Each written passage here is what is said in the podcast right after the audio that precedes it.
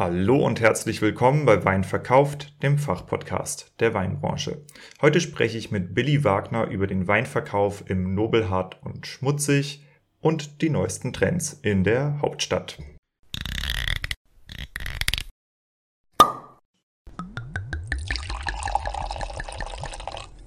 Wein gibt es nur, wenn die Winzerinnen und Winzer davon leben können.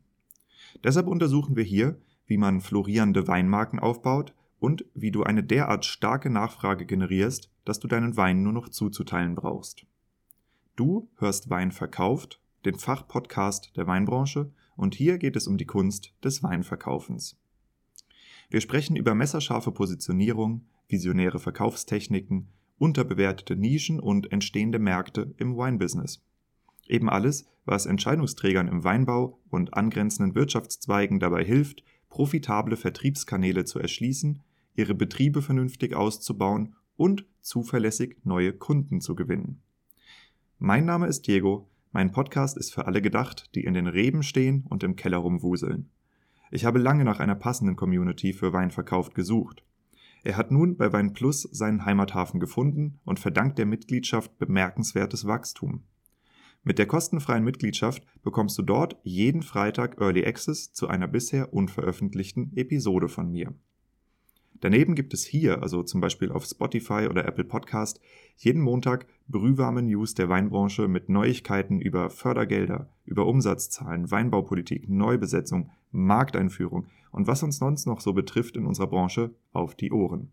Die Branchennews sind nur montags für 24 Stunden online. Wenn du sie verpasst, dann ist das so. Also abonniere den Podcast, um am Ball zu bleiben. Dieser Podcast wird finanziell unterstützt von Amorim, dem Weltmarktführer in der Korkproduktion. Korken sind und bleiben das Verschlussmittel der Wahl für hochqualitative Weine. Und zwar nicht nur aus Kundensicht, sondern auch in Zeiten wie diesen, wo wir weltweite Lieferkettenengpässe haben und viele Verschlusssysteme eben gar nicht mehr so gut hergestellt werden können, weil die Lieferketten im Moment blockiert sind, zusammenbrechen wegen Krieg, wegen irgendwelchen Logistikschwierigkeiten.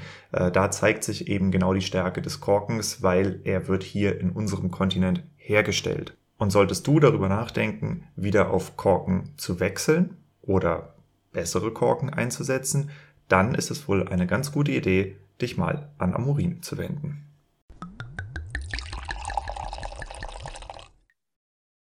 Wir sind uns schon mal über den Weg gelaufen und äh, ich habe mich heute länger hingesetzt und probiert, mich zu erinnern, was damals passiert ist.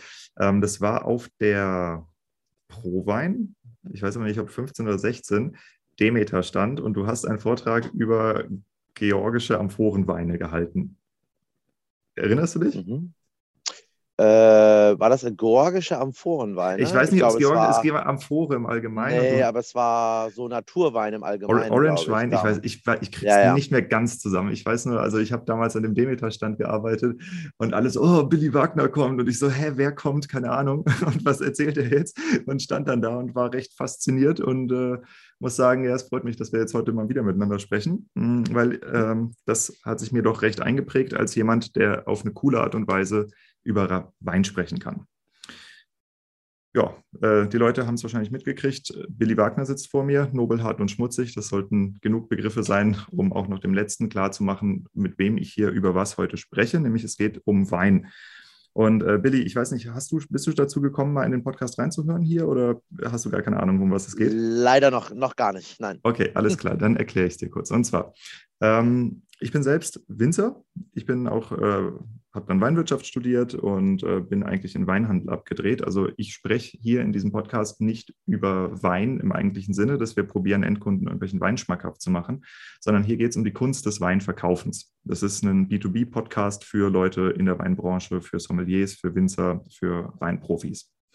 Und ähm, ich habe mich lange, lange, lange darum gedrückt, mit Sommeliers Interviews zu machen, weil ich als Winzer, warum auch immer, äh, von vielen Sommeliers nachhaltig negativ beeindruckt bin. Also ich habe herausgefunden, es gibt viele, die sind halt sehr toll im Name-Dropping, aber die haben gar nicht so viel Ahnung von Wein, so wie man das als handwerklicher Winzer halt äh, sehen würde.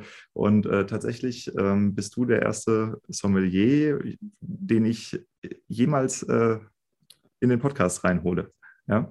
Und ich würde mich gerne mit dir ein bisschen über, über die Kunst des Weinverkaufens unterhalten, und zwar aus der, aus der Sommelierbrille, wo es ja wirklich ähm, auch ein bisschen stärker noch darum geht, einen Wein, der vielleicht auch gereift ist oder gelagert ist, zu einem gewissen Preis an ein gewisses Publikum zu platzieren.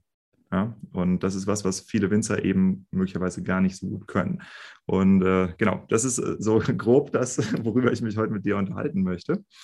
Ähm, aber was, äh, womit ich vielleicht einsteigen will, ist ähm, Folgendes.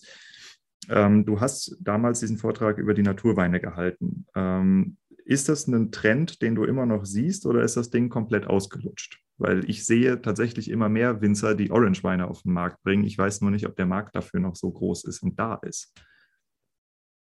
Ähm, also erstmal danke für die Einladung. Ähm, Im Nobelhart und Schmutzig ähm, kümmere ich mich zwar mit um den Wein, aber nicht ausschließlich, sondern da gibt es noch den Alexander Seiser, der seit Januar 2022 äh, bei uns arbeitet und äh, sich um die Weinsache annimmt.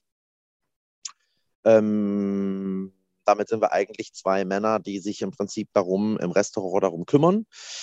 Ähm, und natürlich sprechen wir sehr stark darum, wie wir an den Gast rangehen, was wir versuchen zu kommunizieren und wie wir versuchen herauszufinden, was der Gast eigentlich will. Ne? So. Hm. Ähm, das Interview führe ich jetzt erstmal mit dir ähm, und versuche dir im Prinzip unsere, meine Idee ähm, mitzubringen. So. Ähm, Orange Wein ist ja, also ist ja wie Weißwein oder Rotwein einfach eine Weinkategorie, die einen bestimmten Geschmack, sage ich mal, hat. Und da gibt es einfach einen gewissen Markt auch dafür, dass es Menschen gibt, die sowas auch ganz klar suchen, äh, auch fast nur solche Weine im Prinzip trinken. Das sind dann meist Menschen, die ganz anders groß geworden sind als vielleicht der klassische Weintrinker, der in der Pfalz äh, mit 15 das erste Mal auf dem Weinfest oder so war, ähm, der ganz anders Wein trinken gelernt hat. Das sind dann Leute, die vielleicht in Berlin groß geworden sind oder nach Berlin ganz jung gezogen sind und dann in so bestimmte Ecken und Enden gerutscht sind mit ihrem Weinverständnis, das irgendwie ganz anders gelernt haben, wie Weintrinken eigentlich sein kann. Und äh, für diesen Markt gibt es einfach dann ein Angebot. Ähm, ob das jetzt nun aus Georgien ist oder ob der Orange Wein nun aus Deutschland kommt oder ob das aus Frankreich oder Italien oder Österreich ist, das erstmal dahingestellt sein. Ähm, da gibt es also die unterschiedlichsten Ideen und unterschiedlichsten Herangehensweisen. Ähm, du hast gefragt, was ausgerutscht ist. Ich würde sagen, nö, das ist einfach eine Bereicherung des Weingesch des, der, der Weinidee überhaupt. Also als ich Weintrinken angefangen habe, ähm, so um den Jahrgang 2000, 2001, ähm, da war die Weinwelt relativ einfach gestrickt, beziehungsweise auch vielleicht überschaubar. Also Kalifornien hat gerade angefangen, Fahrt aufzunehmen. Ähm, Neue Welt wurde gerade hier und da von den Deutschen irgendwo entdeckt. Ähm, der deutsche Wein wurde gerade angefangen, ähm, so ein bisschen äh, durch die Decke zu gehen. Ähm, und da war so ein bestimmter Weingeschmack irgendwie da, den halt die Leute ähm, kennengelernt haben oder den die Leute auch geprägt haben. Heutzutage, was ist das jetzt, 21 Jahre später, ist die Weinwelt viel, viel größer, viel, viel vielseitiger, ähm, was ich wiederum als tolle Bereicherung für den Geschmack an sich empfinde. Also ich mag aus jedem Lager, aus jeder Religion bestimmte Weine. Ähm, und die zeigen im Prinzip, wie vielfältig Wein sein kann.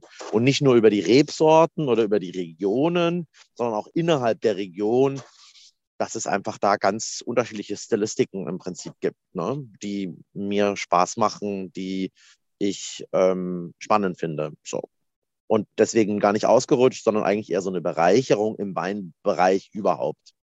Hm.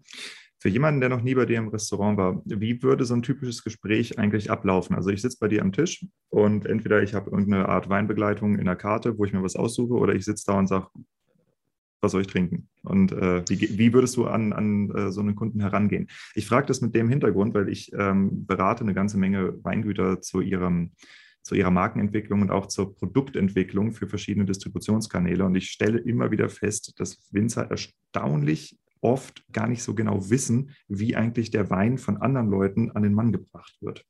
Hm.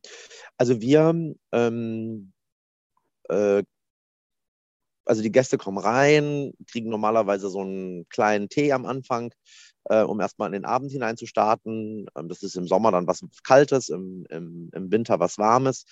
Ähm, wir fragen die Leute nach dem Aperitif, ähm, wenn sie denn einen wollen, ob es alkoholfrei oder alkoholisch sein soll.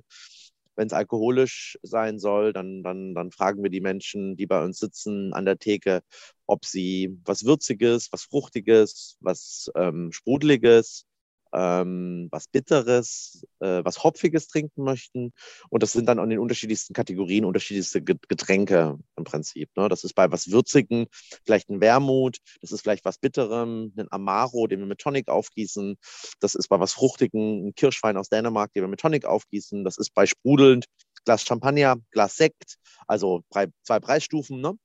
Ähm, kann auch ein Lambrusco sein, ähm, kann aber auch ein teuer, hoch, sehr hochwertiger Sekt im Prinzip sein, aber immer so zwei Preisstufen normalerweise. Irgendwas zwischen 12 und 30 Euro das Glas. Ähm, und dann fangen die Leute an mit einer Brotzeit. Ähm, das heißt, die Leute sitzen erstmal da und kriegen was zu essen serviert und, und äh, haben da ein bisschen Brot, Butter und so verschiedene Beilagen, je nach Saison dann angepasst. Und dann legen wir wenn wir das Gefühl haben, die Weinkarte hin, die Getränkekarte hin. Ähm, und da gibt es dann zwei Lager, welche die sagen, wow, super, schaue ich jetzt sofort rein.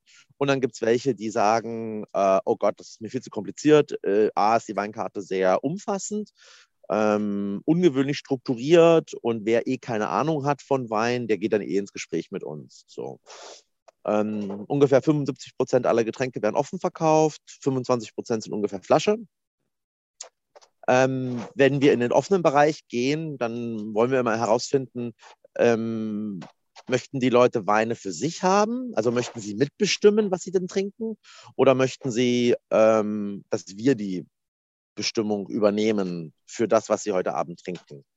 Ähm, dann fragen wir normalerweise, ob das dann auch zum Essen passen soll oder ob es zu ihnen passen soll. Wenn es zum Essen passen soll, dann ist das Gespräch dann fast vorbei, weil wir dann sagen, okay, dann können wir darüber reden, wie viel Sie heute Abend bei uns trinken. Ob das nun zwei Gläser sind, die irgendwie zu zwei Gängen passen, oder ob das nun sieben Gläser sind. Das muss man auch nicht am Anfang wissen. Da kann man sich auch so ein bisschen treiben lassen, wie der Abend im Prinzip so wird. Dann da auch so ein bisschen abstimmen, dass einer drei trinkt, einer bleibt dann auch mal noch mal ein zweites Glas bei einem Getränk irgendwie mit dabei. Und äh, dann gibt es ähm, halt die Möglichkeit, auch alles einfach zu nehmen. Oder manche nehmen auch acht oder neun Gläser, je nachdem, wie viel Durst die Leute einfach mitgebracht haben und wie, wie weit sie sich halt volllaufen lassen wollen. So, ne? So. Ähm, wenn die Leute sagen, dass sie gerne mitbestimmen wollen und dann versuche ich herauszufinden, was sie denn gerne wollen. Weiß, rot, Sprudel, süß. Ähm, ob sie eher klassisch was möchten, ob sie eher mutiger sein wollen, ob sie was trinken wollen, was sie normalerweise nicht trinken. Hm, Frage danach, ob es ähm, Natur sein soll, also natural, oder ob es eher klassisch interpretiert sein soll. Ähm, Frage nach, äh, ob eine Rebsorte im Fokus stehen muss oder soll, ob eine Region mit dabei sein soll, was sie gestern, vorgestern getrunken haben, was sie nicht schon wieder trinken wollen. Ne? Ähm, finde heraus, ob die Leute ähm, was Deutsches haben möchten, wenn sie zum Beispiel aus dem Ausland kommen und dann sagen, hey, jetzt habe ich aber Lust auf deutschen Wein, weil jetzt bin ich halt nun mal aus Amerika in Deutschland und will natürlich auch deutschen Wein trinken, was ja dann auch die Auswahl einfach so ein bisschen begrenzt, ne? Oder einfach fokussiert, sagen wir mal so, ne? Ähm, finde überhaupt erstmal heraus, ob sie überhaupt Alkohol wollen oder ob sie lieber was Alkoholfreies möchten. Also viele Menschen mittlerweile, und das sind bestimmt einer am Abend, trinken gar kein Alkohol mehr, sondern trinken im Prinzip alkoholfrei viel lieber, ähm, weil sie sich ihren Rausch über Sport, über andere Drogen, was auch immer, besorgen und eben Alkohol nicht so als Droge für sich im Prinzip entdeckt haben. Ähm, ja, und das ist eigentlich so ein bisschen der Weg. Und dann versuchen wir mit gezielten Fragen herauszufinden, okay, welcher Wein ist für den, für den Menschen das Richtige? Also wir haben viele Weine auf der Karte, die sind relativ schwer zu bekommen. Äh, da muss man sehr stark dran arbeiten, dass man diese Weine auch immer wieder bekommt. Ähm, und wenn jemand jetzt nur ein Glas Chardonnay trinken will, ist das vielleicht erstmal der falsche Wein, weil man dann im Prinzip ja den Wein an jemanden, ich will nicht sagen, also jemand, also man muss halt gucken, welcher Wein passt zu wem und wer hat welche Wertschätzung für die Getränke, die da ausgeschenkt werden. Ne? Sehr diplomatisch ähm, für keine Perlen ja, von Säue, ja? Ja, genau. Man muss es halt irgendwie einfach gucken. Ne? Das ist, äh, ja, klar, natürlich, kann ich, natürlich kann ich am, am Abend drei Flaschen Ganevar verkaufen. Wenn ich aber äh, von den Hausweinen nur 18 Stück im Jahr kriege, muss ich halt einfach gucken, wer kriegt das und wieso kriegt er das und ähm, Weiß er, was er da überhaupt kriegt? Und äh, ist ihm das überhaupt bewusst? Oder ist es einfach nur so, ne? Also wir haben zum Beispiel angefangen, von manchen Weinen auch ganz klar zu sagen, okay, da gibt es nur eine Flasche pro Abend pro Tisch. Ne? Also, also wirklich auch eine Begrenzung zu machen. Ähm, ich habe das beim Nico Spanier in äh, München gesehen und ich fand das eigentlich einen ganz, ganz cleveren Schritt, weil man wir haben so eine Vielfalt und das, darum geht es ja auch, dass man eben nicht dieses Coca-Cola-Ding hat oder dieses Augustiner, ich trinke jetzt sechs Augustiner am Abend und habe immer einen Geschmack, sondern dass man halt diese Vielfalt im Prinzip suchen muss. Und es gibt Weine, die können wir natürlich auch sechs Flaschen äh, bei einem Tisch vier Personen hinstellen und die bleiben den ganzen Abend bei einem bestimmten Wein. Ähm, das geht auch natürlich, aber das muss man halt dann vorher so ein bisschen gucken, wo, wie ähm, was brauchen die Leute im Prinzip. Ne? Und ganz wichtig ist also das Gespräch mit den Menschen, sich auch ein bisschen Zeit zu nehmen und zuzuhören und den Moment ja, zu, ja, rauszufinden, durch gewisses Fragen Optionen zu bieten, äh, den, dass die Leute nicht selbst was sagen müssen, sondern dass sie ähm, so ein bisschen, ähm, dass sie so ein bisschen mit an die Hand genommen werden, eine Wahl zu haben. Ne? Hm. Also, also jetzt ganz eine einfach. Eine begrenzte Wahl. Möchten Sie, ja, ja. möchten Sie weiß oder rot trinken und nicht zu fragen, was möchten Sie für einen Wein, sondern möchten Sie weiß oder rot, dann hat der Kunde, die Kundin kann, äh, muss nicht selber was entdecken, sondern kann sagen, ah, ich hätte gern weiß. Und, ähm, und dann ist es halt an, an uns gelegen, richtig zu fragen. Ne? Jeder Zweite sagt mittlerweile, weil er es gehört hat, dass der Wein mineralisch sein soll, ähm, sagt dann aber im Nebensatz, dass er dann doch gerne so einen Grauburgunder vom Lehm hätte. Äh, also vom Lehm sagt er nicht, aber er sagt, er hätte gerne so einen fruchtbetonten rein hessischen Grauburgunder. Und ich weiß nicht, ob es einen mineralischen Grauburgunder gibt, aber wahrscheinlich, es hört sich halt sehr gut an, dieses mineralisch. Und wenn ich dann was Mineralisches hinstelle, Muscadet, super schlank, straight. Er will aber einfach so einen saftigen äh, Grauburgunder haben. Dann ähm, ist es an mir, das richtig rauszufinden, was er denn eigentlich damit meint, mit dem, was er denn so sagt. Ne? Ja. Hm. Ja, das ist, ist eine große Kunst. Ähm, wie oft liegst du daneben, wie oft liegst du richtig? Du, das kommt auf die, das weiß ich nicht. Ähm, also ähm, es, also ich merke, je besser mein Gespräch mit den Gästen verläuft, je mehr Zeit ich in dem Moment habe, je, gut, ich, je gut genug ich zuhören kann, ähm, wie viel Stress auch gerade im Restaurant ist, äh, wie gut ich den Gast verstehe, vielleicht auch schon kenne oder eben auch nicht kenne, umso besser klappt es.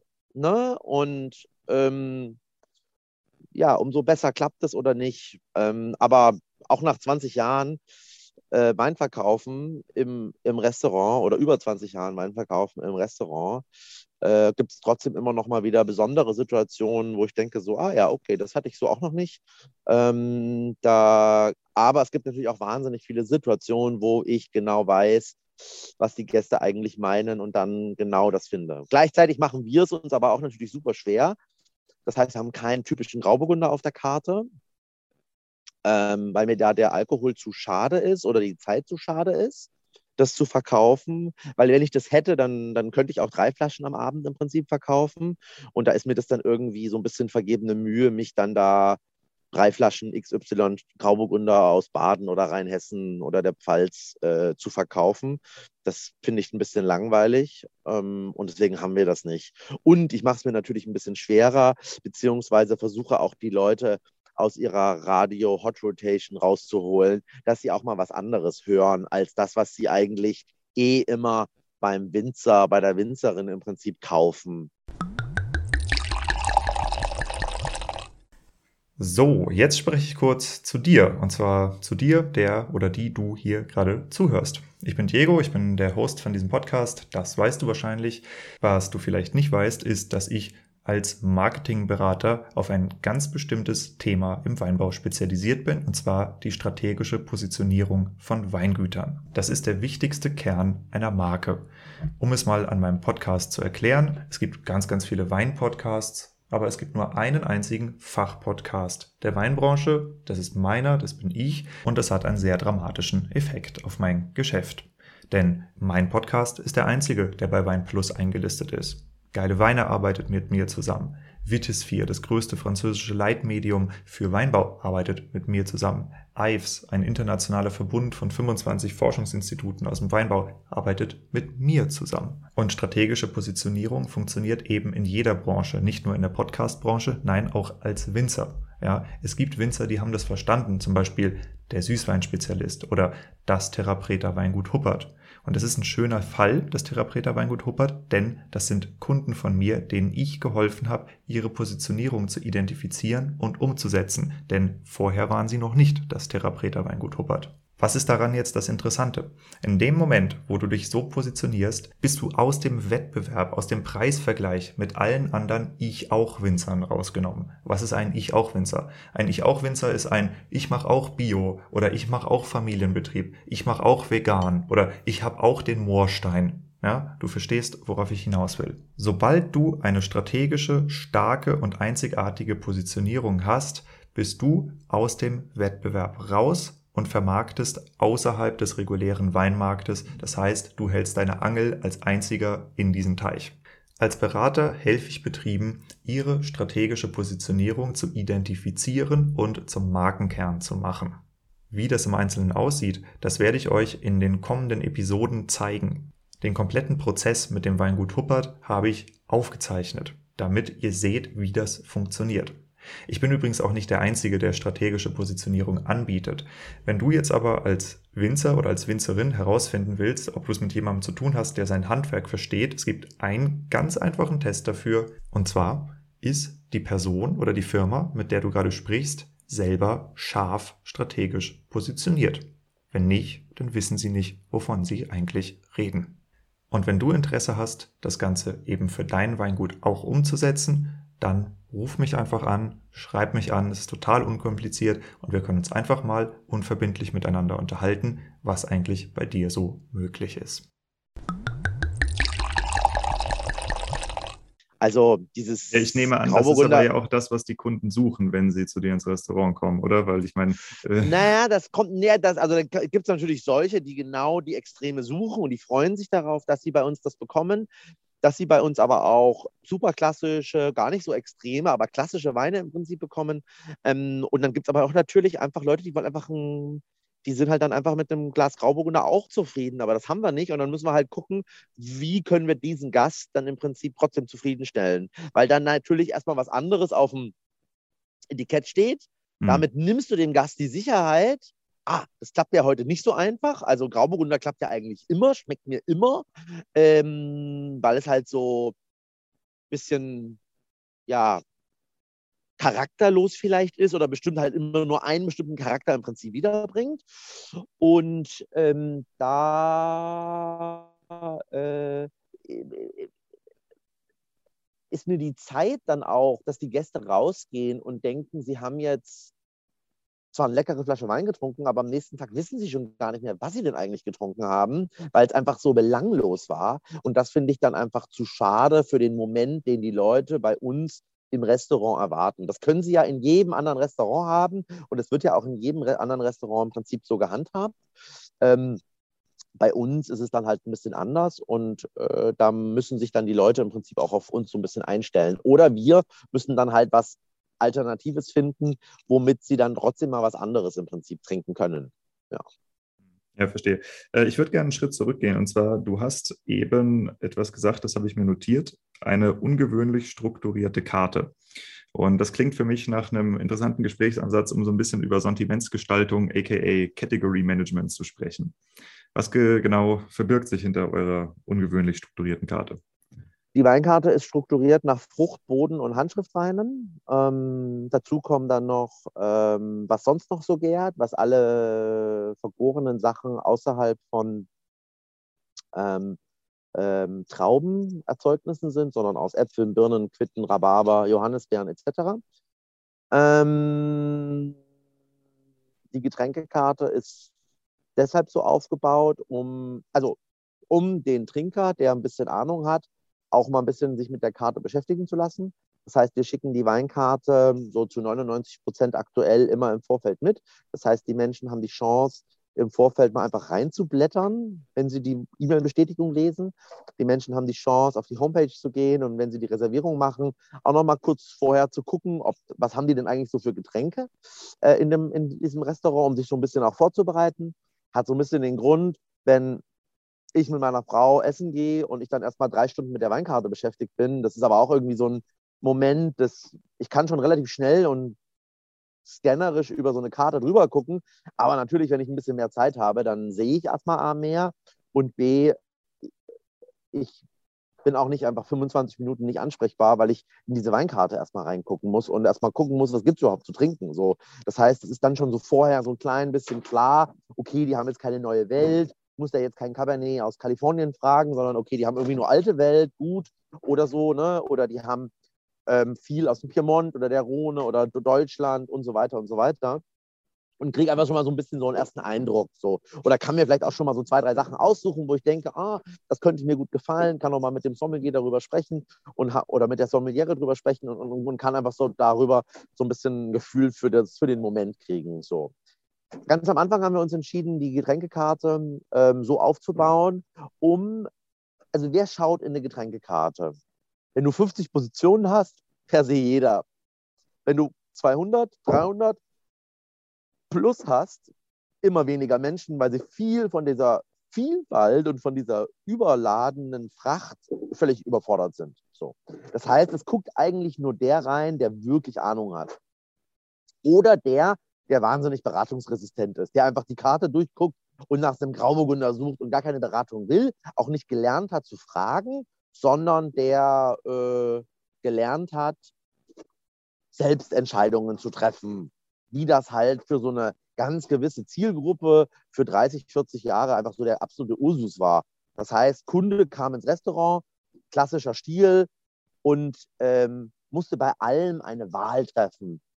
Die Auswahl des Käses, die Menge des Brotes, die Auswahl des Weines, die Auswahl des Aperitives, da gab es dann sechs Champagner offen und da musste man dann irgendeinen auswählen, weil man dem Kunden so viel zugetraut hat auch, dass er das alles weiß. Heutzutage wissen die meisten Menschen gar nicht mehr, was es eigentlich alles da so gibt. Und ähm, deswegen haben, die, also haben viele Menschen einfach auch gar keine Ahnung, was sie da eigentlich ähm, aussuchen suchen. Also deswegen bieten wir ja auch kein à la carte an, sondern wir haben ein Menü. Ähm, wir haben äh, eine Getränkebegleitung dazu, die dem Kunden, der Kundin das irgendwie einfacher macht, das ähm, Aussuchen oder dass sie sich mehr auf sich konzentrieren können, mehr, mehr in den Abend fallen lassen können und so weiter. So. Das heißt, die Weinkarte ist ungewöhnlich strukturiert auf Frucht, Boden und Handschriftweine. Ähm, und der, der da reinschaut, der ist erstmal der muss sich erstmal damit beschaffen, befassen. Und das ist, finde ich, auch ein ganz, ganz wichtigen Moment, dass er oder sie sich damit befasst, weil er dann die Karte auf einmal ganz anders liest. Ähm, weil eben er will die klassische Sortiersysteme fallen ja dann weg. Also ich, ich fallen dann, dann nicht, weg, genau. genau. Also, also das heißt, er, er, er will Mosel trinken beispielsweise und blättert nur nach Mosel und guckt nur, was bei Mosel ist. Oder er will Kosterie trinken äh, und dann geht er sofort ins Burgund und geht nur ins Burgund und sieht gar nicht, was es sonst noch gibt. Dadurch, dass bei uns, also per se in allen Kategorien, Frucht, Boden und Handschrift, unterschiedliche Weine aus Burgund sind, muss er einfach die Karte nochmal ganz anders lesen, der, der sich damit befasst. Und wenn er diese Karte ganz anders liest, dann fallen ihm auch ganz andere Dinge auf. Das heißt, auch dieser Person wird so ein bisschen aus seinem, ah, ich muss heute Kosterie trinken, das haben wir jetzt nicht, aber ich meine jetzt nur so als Beispiel, ne? ähm, rausgezogen und entdeckt vielleicht auf, er hat ja normalerweise dann auch ein bisschen Ahnung und entdeckt dann vielleicht das ein oder andere, woran er gar nicht gedacht hätte und wird im Prinzip wohin gestoßen, wo er vielleicht auch noch nie war und hat vielleicht auch ein besonderes Erlebnis als die hundertste Flasche Kosterie in seinem Leben, sage ich jetzt mal so, ne? wo er schon gar nicht mehr weiß, wo er die anderen 98 vorher im Prinzip getrunken hat. Hm, ja. äh, Fruchtweine sind Weine, die ähm, sich nach der Frucht ähm, äh, präsentieren, wo man ganz klar vielleicht den Riesling im Prinzip schmeckt oder die, ähm, den Spätburgunder oder den Blaufränkisch oder den Cabernet Franc und, und, und.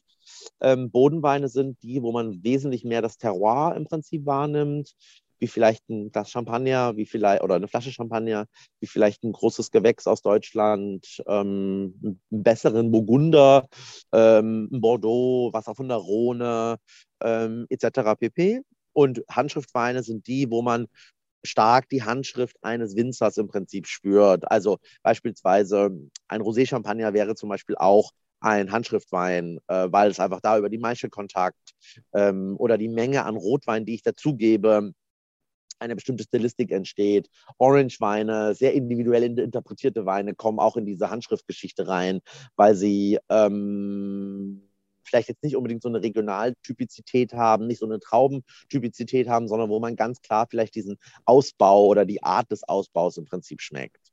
Und diese Weine findet man dann in Handschrift. Und so ist dann die Sortierung und löst beim Trinker, bei der Trinkerin einfach so ein bisschen erstmal durcheinander aus. Aber er beschäftigt sich damit und findet vielleicht einfach das eine oder andere, was er vielleicht an was er vorher so gar nicht gedacht hat. Ja, ähm, ein Thema, das ich äh, gerne nochmal auch mit dir diskutieren würde. Und zwar, ähm, ich bin neulich durchs Bordeaux gereist und äh, ich habe ein paar Winzer kennengelernt, die haben gesagt, sie haben irgendwie so ein Riesenproblem damit, ähm, wie Weine dann so hochwertig in Restaurants dargestellt und verkauft werden, weil eigentlich ist es doch nur Wein, sagte. Es ist doch, es ist doch alles nur Wein. So, es ist auch, ob das jetzt 1000 Euro in der Flasche kostet oder 5 Euro in der Flasche, es ist doch und bleibt Wein. Wie siehst du das? Verstehst du das, was der Winzer damit sagt? Ähm, Wein hat ja immer auch so ein gewisses äh, Statussymbol. Das heißt, Menschen brüsten sich mit bestimmten Flaschen, die sie im Prinzip getrunken haben, weil sie eine bestimmte Rarität sind. Entweder weil sie wahnsinnig teuer sind oder weil sie sehr, sehr schwer verfügbar sind und dann im Sekundärmarkt oder im, ja, im Sekundärmarkt exorbitant auf einmal äh, nach oben schießen. Mm, und das spielt halt damit halt total rein. Ne? Äh, und dann gibt es natürlich auch Weine, die einfach im Einkauf oder im Einkauf schon einfach wahnsinnig teuer sind. Ob das nun so eine Flasche Soldera ist, wo man einfach 300 Euro netto einfach erstmal hinlegt. Ne? Ähm, wo dann wenigstens auch der Winzer was davon hat. Ähm, Wein ist ein Statussymbol für ganz, ganz viele Menschen. Und das meine ich ja mit dem, man muss gucken, wem man was gibt und wer möchte was trinken und ist auch bereit, gewisse Sachen zu bezahlen und freut sich vielleicht auch, ähm, wenn er.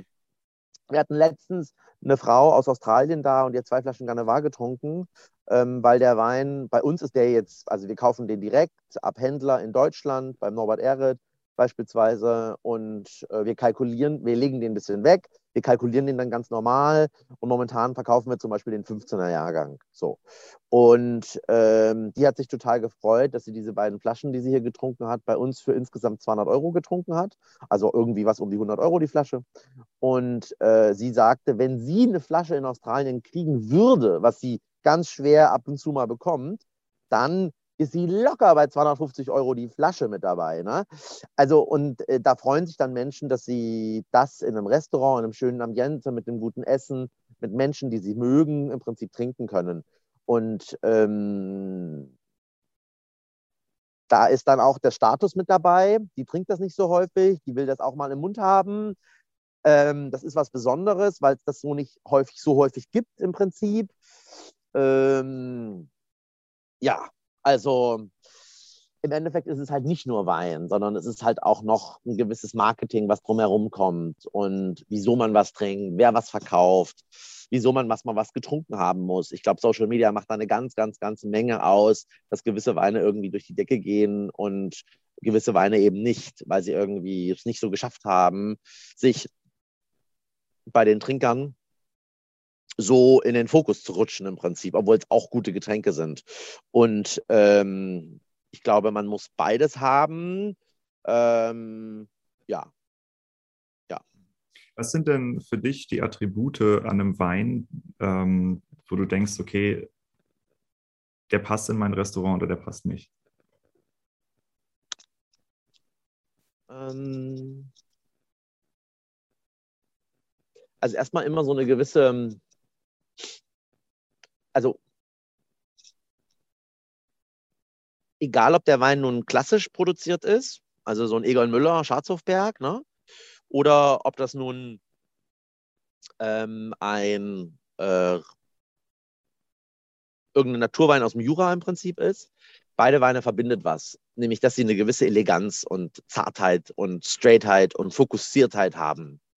Ähm, das kann auch mal ganz schön volatil sein, also nach Essig stinken in gewisser Weise, wenn es irgendwie passt und wenn es sexy ist.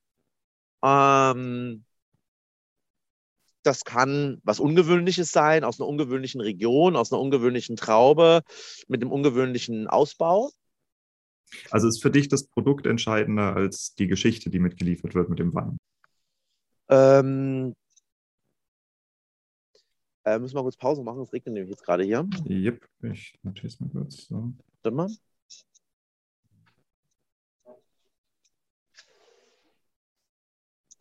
Äh, Juliane, kannst du noch kurz Licht anmachen auf der Toilette, bitte? Danke. So. Möchtest du jetzt auf die Toilette? Ja, da ist ja dann am leisesten, ne? Und, und da kannst dann hast du einen besseren Sound. So. Also nochmal. Äh, wie war deine Frage? Wir setzen das Interview jetzt fort. Äh, wir mussten relozieren, wie man so schön sagt, weil es draußen geregnet hat. Und ich sehe ihn jetzt original mit einer Klorolle neben dem Kopf.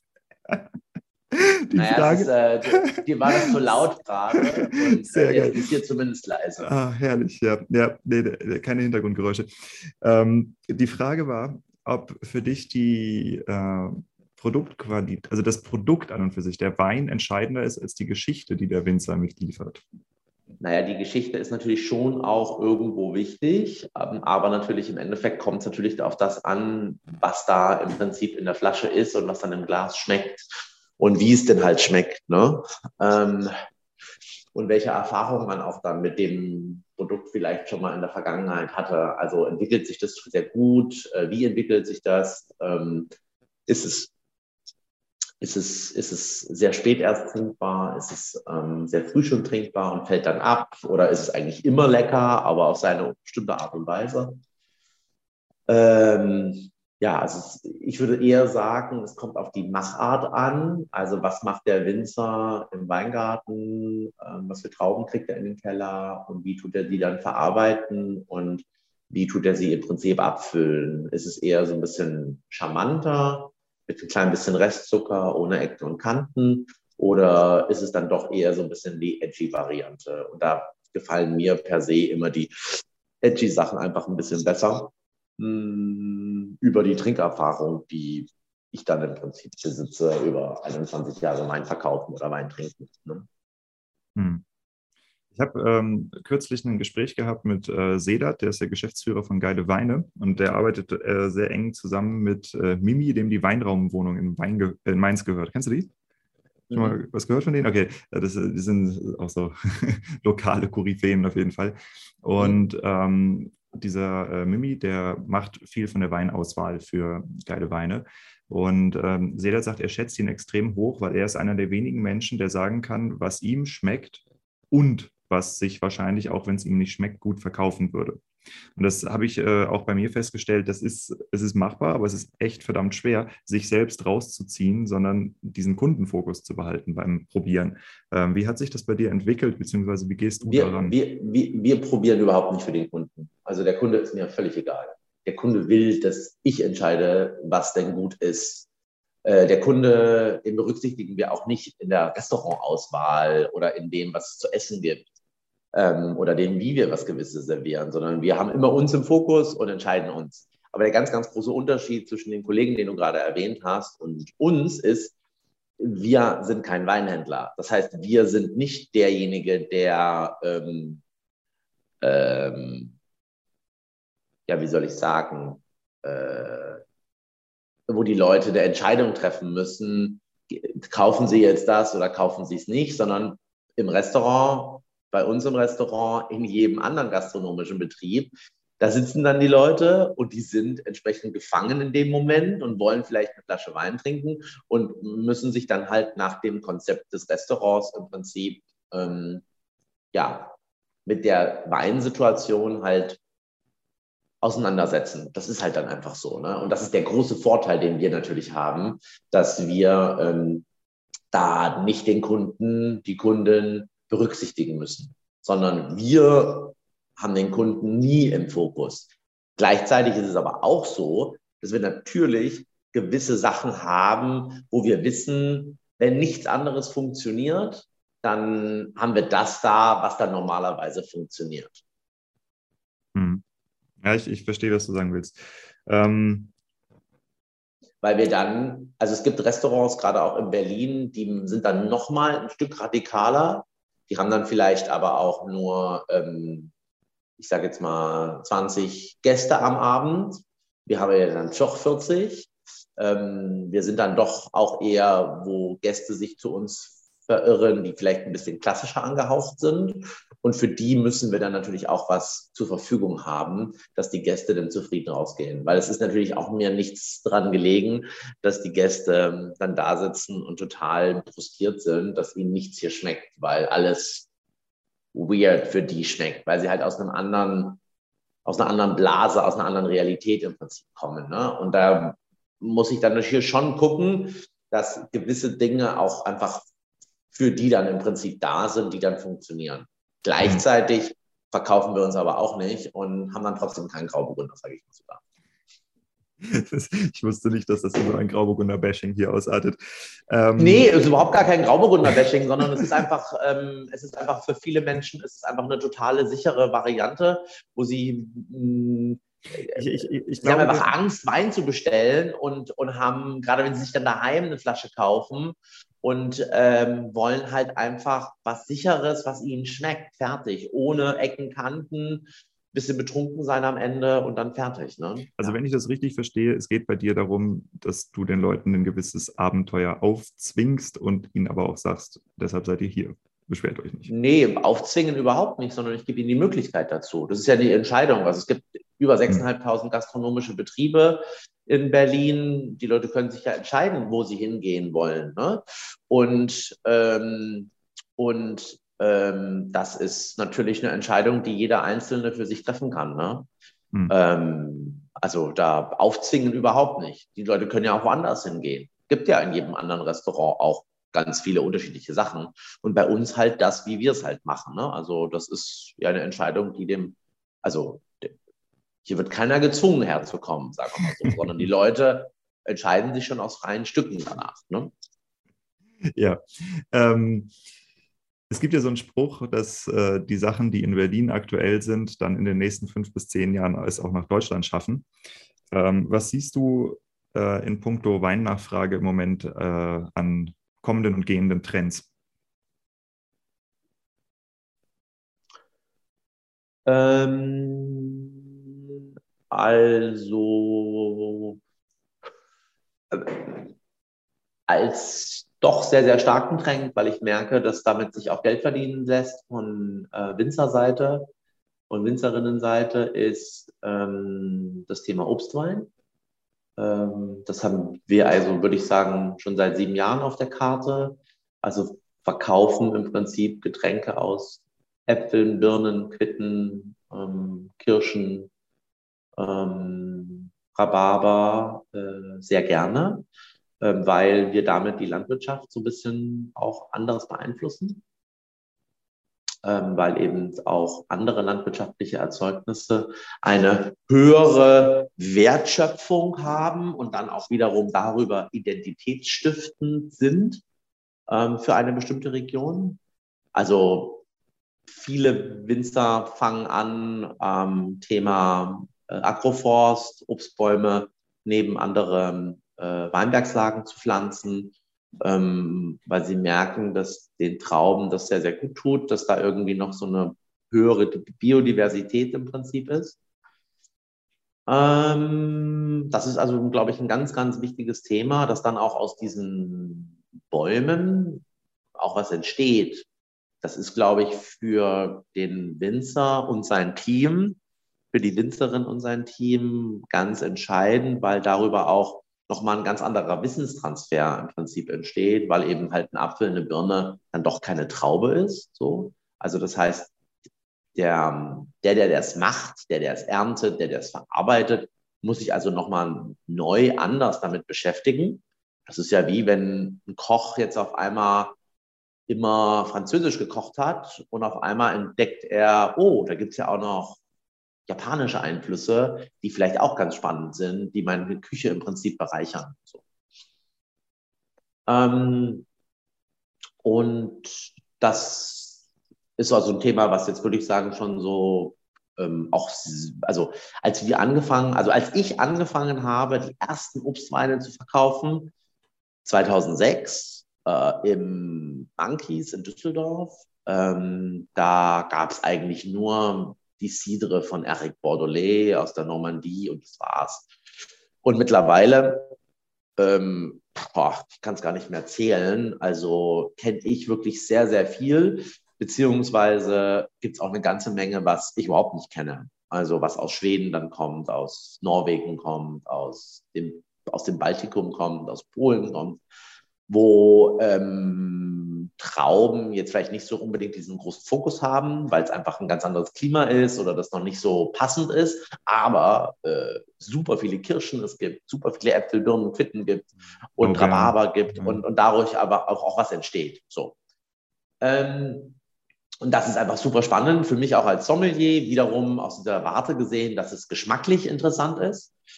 Ähm, und auch so eine Getränkebegleitung von sieben Getränken, die das bei uns sind, auch so ein bisschen auflockert. Das heißt, äh, der Kunde trinkt nicht einmal nur sieben Weine aus Traubenerzeugnissen, sondern er kriegt halt dann auch ähm, mal einen Obstwein oder auch mal einen zweiten Obstwein oder auch mal, auch ein interessantes Thema, ähm, ein Getränk aus Getreide hingestellt, was einfach einen anderen handwerklichen Ansatz hat, als wir das so klassisch gewohnt sind, wie so ein normales Pilz oder ein helles aus Bayern oder so schmeckt. Und ähm, damit begreifen wir unsere Getränkebegleitung zum Beispiel auch als nicht gästeorientiert, sondern eben landwirtschaftlich orientiert. Das heißt, wir versuchen damit die ganze Getränke, die ganze Getränkebegleitung auch ähm, ja, anhand der Landwirtschaft den Gästen näher zu bringen. Und das passt dann auch irgendwie so zum Essenskonzept, wo es ja auch nicht um den Gast geht und um den seine Geschmack zu befriedigen, sondern da geht es erstmal darum, welche landwirtschaftlichen Erzeugnisse haben wir und was können wir in der Veredelung aus der Karotte, der Kartoffel und der Haselnuss im Prinzip machen. So. Und natürlich, ähm, also was ich glaube ich gerade so ganz frisch entsteht, ähm, ist als interessantes Thema wo ich auch selber noch gar nicht so tief drin bin, sondern auch erst vielleicht so 10, 15 Sachen getrunken habe, ist das Thema Stillwein aus der Champagne. Ähm, also ich hatte das schon mehrfach vor Jahren auch mal immer wieder probiert. Da war aber der Standard noch nicht so hoch, hatte ich das Gefühl. Da gab es dann häufig auch einfach so Pinot Noir als Edelreserve ausgebaut. Und da gibt es momentan wirklich so eine ganze Menge spannender Geschichten, wo durch dieses ganze Jura- und Savoir-Thema ähm, auch auf einmal in der Champagne so leicht zart oxidative ähm, Weißweine entstehen, die äh, eine, eine interessante Sorten Terroir-Typizität mit sich bringen und die nochmal ein ganz neues Feld auch für den Winzer vielleicht in der Champagne sind. Also normalerweise Champagner frühestens nach 18 Monaten darf der irgendwie auf den Markt geschmissen werden. Ähm, normalerweise sind es ja dann immer irgendwie so 24, 36 Monate. Das heißt, du hast da irgendwie so drei Jahre immer im Keller gebunden in Kapital. Und wenn ich mir dann angucke, dass du jetzt halt auch schon einen 2020er trinken kannst nach 14, 15 Monaten, weil es halt ein Côte de Champenoise Blanc ist, der dann auch gut funktioniert, dann ist das ja auch von den Winzer, für die Winzerin wieder total spannend, weil sie dadurch einfach eine bessere Liquidität im Prinzip hinkriegt, weil sie schon mal 800 Flaschen, 1500 Flaschen irgendwie in den Markt reinstreuen kann. Und ähm, da haben wir jetzt in der letzten Zeit eine ganze Menge probiert und fangen damit jetzt gerade an, so ein bisschen äh, uns auch zu beschäftigen mit und auch ein bisschen zu lernen. Und was gibt es da so für unterschiedliche Stile und ähm, erleben da gerade eine ganz tolle Vielfalt. Ja. Mhm. Ich habe drei Themen, in die ich mit dir rein will. Ich weiß aber nicht, wie viel Zeit du mitbringst. Entspannt. Entspannt, okay, cool. Ähm, dann fangen wir einfach noch bei Produktkategorien, da sind wir schon drin, nochmal weiter. Ähm, alkoholfrei. Ja, also es gibt für mich, für Winzer interessant, zwei Rubriken alkoholfrei. Das eine ist der klassische alkoholfreie Wein oder alkoholreduzierte. Ja, das ist ja auch noch ein Thema. Äh, das andere sind aber andere Gärprodukte, wie zum Beispiel Kombucha-Geschichten und so, die man mitunter auch in einem Weingut durchaus herstellen könnte, weil man die Maschinerie dazu hat. Ähm, wie siehst du den Markt dafür? Ähm, also ähm, die technische Verarbeitung oder die technische, der technische Entzug von Alkohol bei einem Wein finde ich schwierig. Ähm, also beziehungsweise ich habe da bis jetzt immer nur so tote Getränke im Prinzip probiert, die einfach sehr technisch oder sehr stark technisch verändert im Prinzip sind. Und mir fehlt da so ein bisschen die Seele beziehungsweise die ähm, Tiefe und die Besonderheit. So. Ähm, das andere Thema, ähm, dass es also auch äh, Getränke gibt, die alkoholreduziert sind beziehungsweise alkoholfrei sind, weil sie zum Beispiel hm, aus anderen Früchten gemacht sind und dass daraus Saft entsteht oder Kombucha entsteht oder Tees entstehen, die irgendwie auf eine bestimmte Art und Weise nochmal aromatisiert sind. Ähm, das ist ein interessantes Thema, ähm, weil es wiederum da auch eine bestimmte Bevölkerungsgruppe gibt, die nicht mehr trinkt oder die sich ihren Rausch über andere Dinge holt.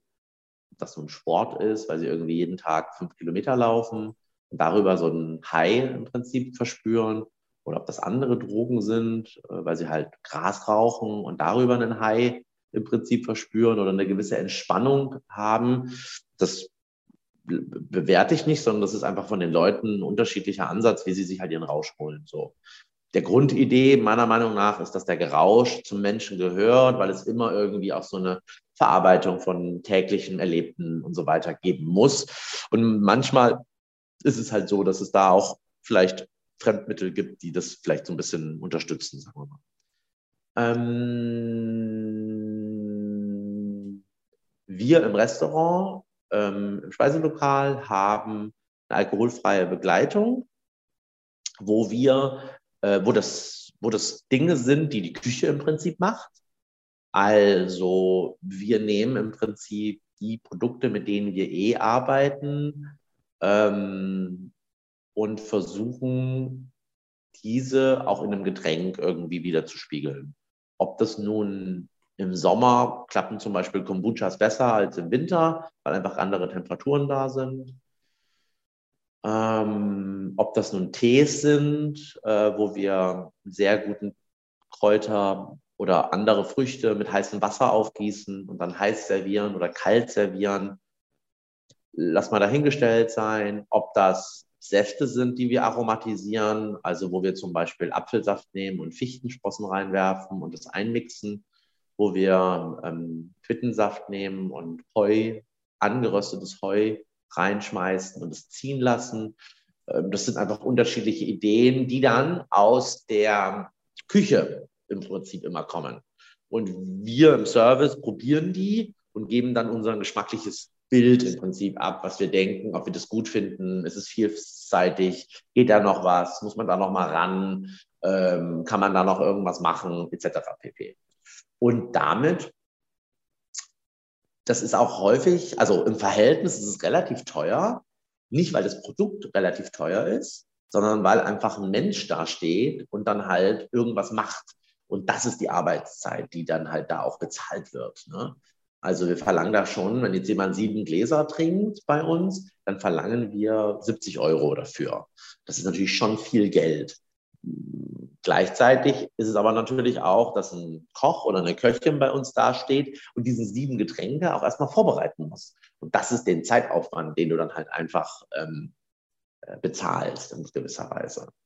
Und ähm, da gibt es, glaube ich, einen Markt für in einem Restaurant, aber auch sicher einen Markt für äh, Winzer, die, wie du schon sagst, bestimmte Gerätschaften haben und dann einfach gewisse Sachen auch selbst herstellen könnten und dann daraus auch ähm, einfach ein Getränk herstellen können, ähm, was ihre Kundschaft dann vielleicht mögen. Okay. Ähm, ich habe öfter mal mit Winzern zu tun, die kommen äh, aus Betrieben. Also die Winzer, die mir zuhören, die sind im Durchschnitt relativ jung, also 25 bis 45. Das sind eher die kleineren bis mittleren Betriebe.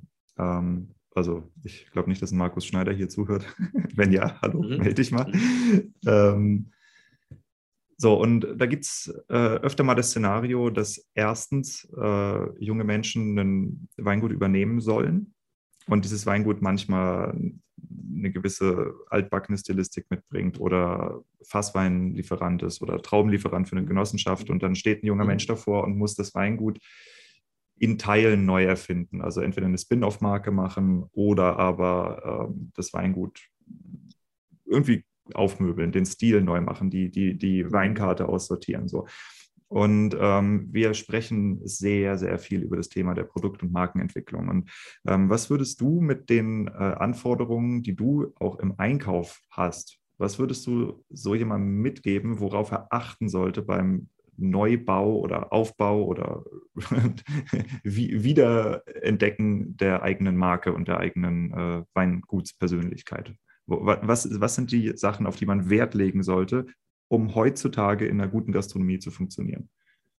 Also wenn ich den Kunden, also wenn ich in die Gastronomie rein will, ne, dann ähm, und auch natürlich eine gewisse Preisliga dann vielleicht haben möchte, ähm, dann macht es vielleicht Sinn, nicht vielleicht gleich die 50 Hektar, die vielleicht der elterliche Betrieb ist, äh, umzustellen, sondern eher vielleicht langsam anzufangen.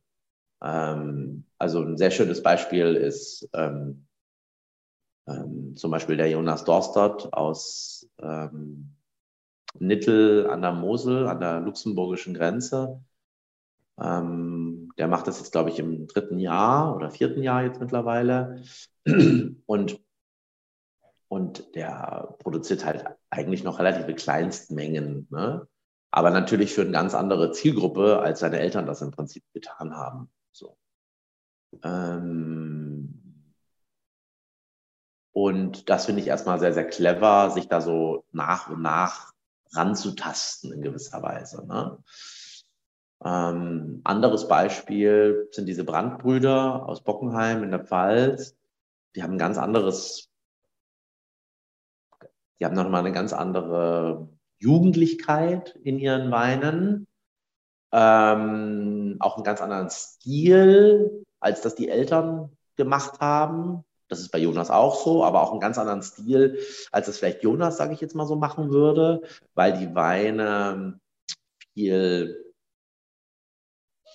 ungewöhnlicher nochmal sind und vielleicht auch nochmal für eine ganz andere Zielgruppe gemacht ist durch das Auftreten, durch das Labeling etc.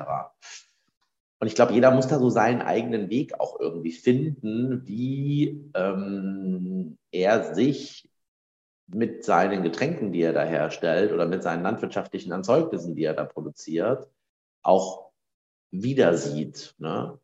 Und, ähm, und das ist halt, hängt halt von so vielen Faktoren ab. Was für ein Terroir habe ich? Ähm, was für ein Typ bin ich an Mensch, der seine Getränke im Prinzip verkaufen will oder muss? Ähm, will ich mich mit dem Handel auseinandersetzen? Will ich ganz viel direkt machen? Will ich überhaupt in die Gastronomie oder will einfach nur Endkunden machen? Ähm, also es gibt Winzer immer noch, die haben kein Handelskonzept, sagen wir mal so. Ne? Das heißt, da kaufst du als Händler ganz rigoros äh, genauso wie, also vielleicht ein ganz klein bisschen günstiger als der Privatkunde ein, aber so, dass man das Handelskonzept nicht wirklich als Handelskonzept sieht, sondern wo es halt einfach so eine kleine Rabattierung gibt, aber wo der Endkunde ab, ab Weingut immer günstiger einkaufen kann, im Prinzip, ne? als wenn er das dann über den Händler einkau äh, äh, einkaufen würde. So. Und äh, das muss man sich halt fragen, wie ist mein System, wie möchte ich das gerne für die Zukunft stricken und muss dann schauen, äh, dass das im Prinzip mit Betriebsgröße und Preis auch irgendwie funktioniert. Gewisserweise auch mit Stilistik, die ich suche. Habe ich überall sieben Gramm Restzucker mit drin und es ist halt alles so ein bisschen weicher, weich gespülter. Ne, dann ähm, suche ich vielleicht auch eher einen anderen Markt, als wenn ich auf 0 Gramm runtergehe und das Ganze edgy ist und vielleicht auch ein bisschen Maischestandzeit in meiner ähm, Verarbeitung habe, vielleicht weniger Schwefel einsetze, bewusst vielleicht auch auf ein paar flüchtige Aromen Wert lege, weil das meinem Wein so eine gewisse Charakteristik gibt, die eben jetzt nicht für diesen typischen Stil, den man sonst aus dieser Region kennt, aus dem Ort kennt, steht. Ne? Und schwuppdiwupp kannst du vielleicht auch einfach 10 Euro mehr verlangen für die Flasche, weil du einfach eine andere eine bisschen besondere Stilistik im Prinzip hast. Ne? Also da, ja, und dann natürlich auch dieses, ich glaube, dieses langsam anfangen und dieses Markt auch erstmal entdecken, ähm, finde ich, glaube ich, ganz, ganz entscheidend. Und dann nicht gleich mit 50.000 Flaschen auf der Bühne zu stehen und dann diesen Druck auch zu spüren, ich muss das jetzt verkaufen, sondern sich das über Jahre im Prinzip aufzubauen, ist, glaube ich, auch ein ganz, ganz wichtiger Punkt. Ne? Also ähm, die Weine von Klaus-Peter Keller haben 2003 oder 2004 auch nicht das gekostet, was sie heute mal gekostet, was sie kosten, sondern da ist ganz viel Glück, aber halt auch ähm, ein bestimmtes Marketing und eine bestimmte Idee mit reingeflossen, die das überhaupt erst so möglich gemacht hat. Ne? Ja. Hm. Wie, also jetzt mal aus deiner Sommelierbrille gedacht, wie verkauft man Wein an den Sommelier? Also ich war schon bei ein paar solchen Events dabei, äh, beziehungsweise ich habe auch mit ein paar Winzern schon darüber gesprochen, ähm, wo es in erster Linie sich so dargestellt hat, es kommen Sommelier XY aus irgendeinem 1, 2, 3 Sterne Laden, äh, kommt ins Weingut und man besäuft sich zusammen tierisch für sehr viel Geld, damit der Sommelier einen guten Abend hatte und dann hofft man, dass er aus Dank dafür äh, viele Weine einkauft und die am besten auch noch in die Weinbegleitung reinsetzt. Das ist so das, was mir bisher erzählt wurde. Und äh, wie stellt sich das aus deiner Perspektive dar? Mhm. Ähm, also wir versuchen ein sehr, sehr treuer Partner äh, für die Weingüter, die Getränkelieferanten zu sein, die, mit denen wir zusammenarbeiten. Das heißt, ähm, wir versuchen immer wieder ähm, bei den einzelnen Weingütern ähm, gewisse Getränke einzukaufen. Gleichzeitig ist es natürlich auch so, dass wir immer wieder auch was Neues suchen, was eben noch nicht jeder kennt, wo noch keine Sau durchs Dorf getrieben ist und versuchen dann darüber auch so eine gewisse Aufmerksamkeit im Prinzip zu bekommen.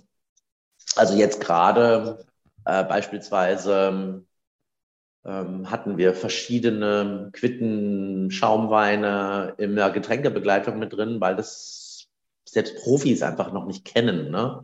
Und dann trinken die Leute was, womit sie erstmal noch nicht in Berührung gekommen sind und mögen es vielleicht oder mögen es überhaupt nicht, was auch super ist.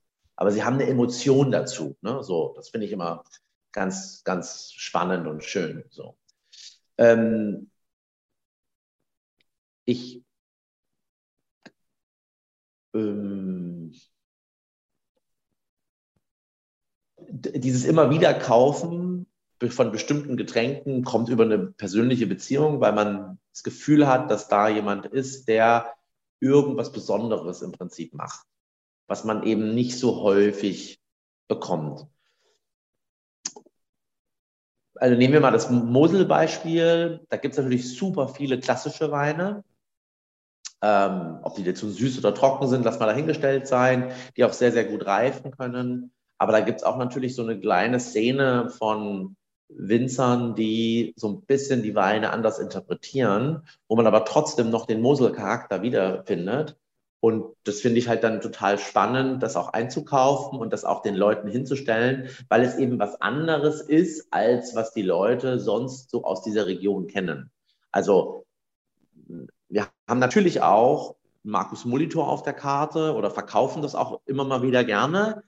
Ähm, jetzt nicht unbedingt den Haus Klosterberg, aber ähm, irgendeine bessere Cuvée äh, aus irgendeiner Lage, ob das nun Saar, Mosel, Ruber ist, Wurscht, ähm, ähm, die vielleicht auch ein bisschen gereifter ist, weil es ist halt auch ein Riesenweingut in gewisser Weise. Und da gibt es halt dann auch immer mal ein bisschen was Älteres. Oder die freuen sich auch natürlich, wenn man was Älteres einkaufen kann und hat dann da auch die Chance, äh, jetzt nicht einfach nur den Haus Klosterberg zu verkaufen, sondern eben auch das Weingut nochmal auf eine bestimmte andere Art und Weise im Restaurant irgendwie darzustellen. So. Gleichzeitig ist es aber auch so, dass es natürlich an der Mosel so Weine wie von Ruti und Rieder Trossen, von Clemens Busch, von Julien Renard, von Jakob Tenstedt gibt, die sich so ein bisschen anders präsentieren, äh, weil sie mit weniger Schwefel gemacht sind, weil sie äh, im Keller einfach so ein bisschen anders sich, sich anders verarbeitet sind und dadurch auch ein anderer Geschmack im Prinzip entsteht, der dann ich wieder total spannend finde, weil dann trinkt der Kunde, Kunden Mosel bei mir in der Getränkebegleitung oder auch als Flasche und hat aber gar keinen Bezug zu dem Getränk erstmal, weil er sonst was ganz, ganz anderes von dieser Region trinkt und hat dadurch auch ein bisschen was Besonderes im, im, im Glas. Ne? Ähm, es gibt natürlich Sommeliers oder Weineinkäufer für Restaurants, ähm, die je nachdem, was sie für ein Konzept gestrickt haben, auch natürlich gewisse Sachen benötigen. Die benötigen halt einen Namen auf dem Champagner oder die wollen halt einen Blue Chip haben, weil sie darüber eine Besonderheit generieren und das dann Kunden trinken, die sich dann das auch kennen und die dann wollen, dass das Sassicaia oder Dom Perignon oder Penfolds Grange oder was auch immer irgendwie draufsteht oder irgendeins dieser 50 Bordeaux-Weingüter etc. Ne? Ähm, und die suchen dann natürlich genau sowas. Und bei mir ist es eher andersrum. Ich suche es dann eigentlich eher, dass es keiner kennt. Das ist eher die neueste Sau, die durchs Dorf getrieben ist ähm, und damit dann auch so ein bisschen Besonderheit und Exklusivität und auch, ähm, aber auch dann natürlich solchen Menschen eine Chance geben, dass die überhaupt erstmal auf eine Map von Endkunden, Endkundinnen irgendwie kommen. Und ähm, das ist dann natürlich auch wieder spannend für mich, äh, um uns als Restaurant auf eine bestimmte Art und Weise zu positionieren. Also ich weiß nicht, ob es jetzt darum geht, also wie, wie du schon vorhin gefragt hast, mir geht es darum, ein bisschen zu verstehen, was macht die Person da im Keller, aber auch gerade im Weinberg. Ähm, wie tut die sich im Prinzip begreifen und welchen Weinstil sucht sie da und inwieweit kann ich da mit reinlaufen?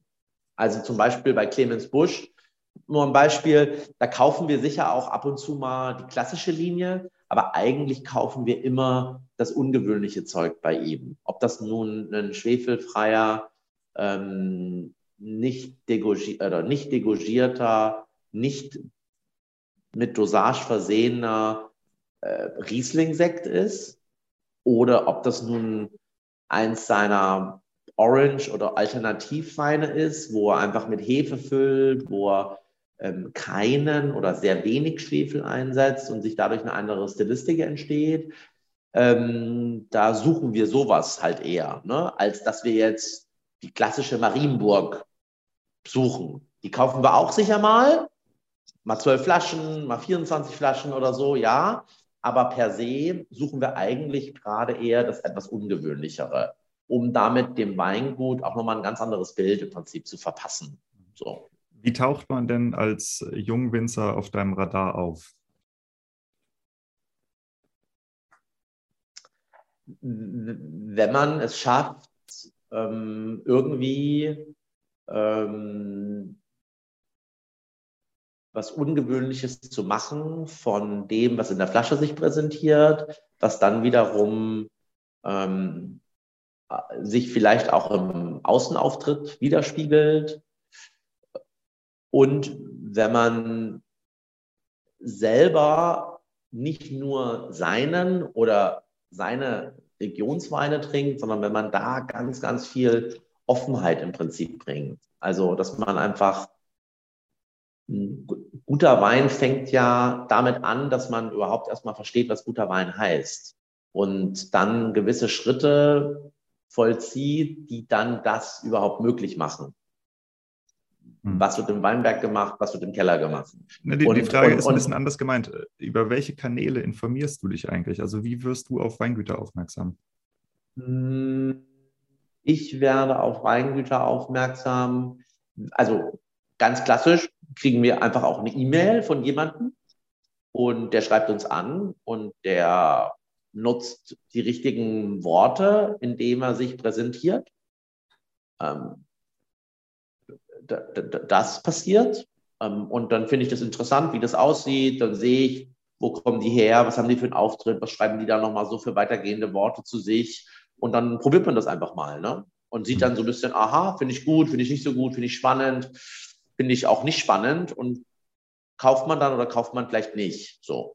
Ähm, Social Media ist ein Thema, also ob das nun Facebook ist, äh, irgendwelche Weingruppen, wo irgendwas gepostet wird, wo Leute sind, die man, mit denen man selber schon mal was getrunken hat und die wissen oder wo ich weiß, wie die probieren also die meisten Menschen probieren nicht so wie ich, beziehungsweise haben einen ganz anderen Fokus. Das merke ich immer daran, was die Leute schreiben, wenn sie dann zu gewissen Dingen oder zu gewissen Weinen oder gewissen Getränken eine Meinung haben. Ich die dann kenne und denke so, also was schreibt der denn da? Also das sehe ich halt völlig anders. Aber gut, okay. Ähm, und wenn man dann Menschen hat, wo man weiß, mit denen hat man schon mal was getrunken und die, mit denen spricht man dann darüber. Und äh, da weiß man dann, was da im Prinzip dahinter steckt und wie sich die Weine im Prinzip präsentieren. Das sind Freunde, ob das nun Journalistenfreunde sind, die äh, für Zeitungen oder für Magazine oder Online-Portale schreiben, die mich auf gewisse Sachen irgendwie aufmerksam machen, ähm, die ich vorher vielleicht auch noch nicht kannte, ähm, die dann auch spannend für mich im Prinzip sind. Ähm, ja, ich würde sagen, äh, das sind, das ist äh, der Alexander Seiser, der ähm, ja auch schon zehn Jahre Wein trinkt und der vielleicht noch ein bisschen klassischer unterwegs war oder ist und der auch natürlich eine Meinung hat und auch natürlich jetzt mich im Prinzip bereichert indem er einfach Dinge anschleppt, ähm, die ich vielleicht schon mal gehört hatte oder noch nie gehört hatte, aber auch noch nicht dazugekommen bin, die zu probieren, wo es einfach auch einen Kontakt irgendwie jetzt gibt. Und dann probieren wir halt ein Weingut aus Baden, äh, Weingut Beck jetzt zum Beispiel, ganz neu für mich, hatte ich auch noch nicht so auf dem Schirm. Äh, das haben wir vor zwei Wochen irgendwie, drei Wochen mal probiert und das fand ich ganz interessant als deutschen Spätburgunder. Ähm, dann sind es aber auch Weinhändler, die dann auf uns zukommen und die wissen, die kennen die Karte vom Nobelhart und Schmutzig, die wissen, was das Nobelhart und Schmutzig sucht und die haben natürlich auch ein Problem, dass viele dann gewisse Sachen nicht mögen oder nicht verstehen oder nicht wollen, weil ihnen das zu abgedreht ist für die Kundschaft und die suchen dann genau so einen Typen wie uns oder so, so Typen wie uns, die dann im Prinzip das auch verkaufen können und die uns dann auch darüber aufmerksam machen. Ob das nun die Santa ist, die ein sehr gutes Champagner-Sortiment hat und äh, sich da auch ein bisschen aus dem Fenster lehnt und die halt Menschen braucht, ähm, die eben nicht wollen, dass da Moyer und Ruinart und Dom Perignon auf dem Etikett steht, sondern dass da ähm, Aurora Casanova, Antoine äh, Calsac oder Chantron Taillé draufsteht und dass dadurch dann einfach ähm, äh, dass Leute gibt, die das genau suchen und die das dann auch an den Mann und die Frau im Prinzip bringen können. Ne? Mhm. Das sind ja auf, das, das beruht ja auf einer Gegenseitigkeit in gewisser Weise. Also mhm. nur weil du ein freakiges Weinprogramm hast, heißt das ja noch lange nicht, dass du es auch verkaufen kannst, sondern du musst natürlich dann auch schon Leute finden, die das dann im Prinzip können, in gewisser Weise. Ne? Mhm. Ja, verstehe. Wer sind denn deiner Meinung nach ähm, Leute aus der Weinbubble, denen man folgen sollte, weil die interessante Sachen machen. Also es gibt ja einmal so eher mainstreamige Influencer bei uns in der Wein Weinbubble und es gibt halt auch so ein paar Vollfreaks, die vielleicht gar nicht so bekannt sind, aber sehr, sehr interessant sind. Also wen, wen würdest du da empfehlen? Den Christoph Raffelt auf jeden Fall. Ähm, den Sebastian Borthäuser. Kannst du ein bisschen Kontext zu den Leuten geben? Weil ich weiß nicht, ob jeder weiß, über wen du sprichst. Hm, Christoph Raffelt macht einen Podcast, schreibt aber auch sehr viel über Wein.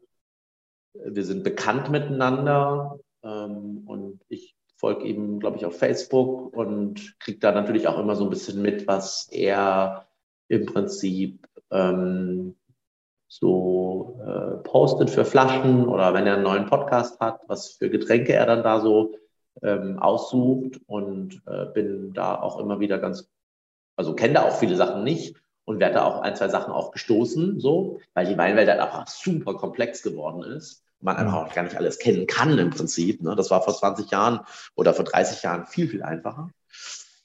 Ähm, Sebastian Borthäuser, der ist, äh, mit dem habe ich mal zusammengearbeitet. Das ist ein gut, sehr guter Freund von mir, ähm, der einen guten Geschmack hat ähm, der für Naturell verkostet, ähm, der aber auch für Zeitungen schreibt, für die Effilé, ähm, Feinschmecker, Tageszeitungen etc. und da halt sein Weinwissen entsprechend auch kundtut. Und da kriege ich auch immer wieder ganz gute, interessante ähm, Eindrücke von gewissen Sachen. Und wenn er über was schreibt oder wenn er darüber was sagt, wie ihm das gefällt, dann kann ich das normalerweise ganz gut einordnen und, und, und merke, äh, dass das gut für mich ist ne, oder nicht gut ist. Ne?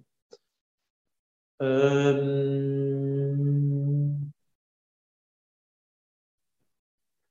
ich folge auch Hauptsache Wein. Das ist ein bisschen kommerzieller, aber da, ist, ähm, da kann man sich natürlich, man, wie bitte? Ich sage, da ist gut was los. Da ist eine Menge los, eine ja. Riesengruppe, ne? Und aber da lernt man trotzdem auch immer wieder was oder sieht so ein paar interessante Gedanken oder äh, stößt auf gewisse Leute irgendwie, die dort in diesen Gruppen entsprechend was posten. Äh, War Brutalement ist so eine Freak-Gruppe, mm, wo, wo man auch eine ganze Menge Interessantes im Prinzip sieht oder auch gewisse ähm, mein, unterschiedliche Meinungen auch ähm, erlebt und äh, das ist auch sicher eine Beeinflussung. Ähm,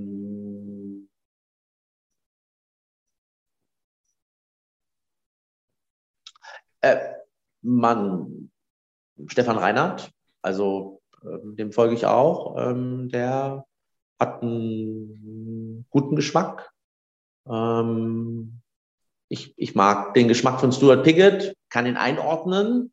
Ne? Also kann da, Stuart ist jetzt nicht der, wo man den größten Freak-Scheiß irgendwie erwartet, aber der hat ein Gefühl für eine klassische Art und Weise, Wein zu verstehen und, äh, und hat da eine gewisse Idee dahinter und ich kann das sehr gut einordnen und weiß, was dann dahinter steckt oder so. Ne?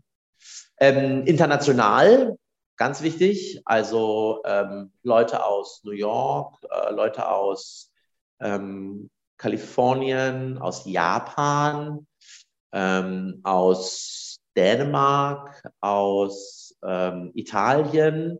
Also da folge ich auch unterschiedlichsten Leuten, die ich jetzt gar nicht so alle so genau benennen kann, aber die einfach in interessanten Läden arbeiten oder die ein interessantes Weinsortiment auf die Beine gestellt haben und wo man dann auch natürlich äh, außerhalb der Weinbubble in Deutschland auch so ein bisschen Beeinflussung im Prinzip kriegt, äh, wo man dann also Weingüter kennenlernt, die ähm, noch in Deutschland gar nicht vertreten sind die dann auch wiederum in das reinspielen, dass man was hat, was jetzt unbedingt nicht jeder hat oder wo es vielleicht auch eine gewisse Verfügbarkeit gibt und wo äh, wir uns bemühen, dann überhaupt diesen Getränken überhaupt erstmal so einen, so einen Markt im Prinzip zu geben. Ne? Mhm. Sag mal, meinst du, es wäre möglich, dass wir im Nachgang zu der Episode äh, eine kleine Empfehlungsliste mit äh, international interessanten Weinpersönlichkeiten aufstellen? Weil ich weiß, dass sowas immer wieder gesucht wird und äh, es gibt halt hier diese festgesetzte Bubble in Deutschland, um die dreht sich alles, aber das ist halt echt nicht die Welt.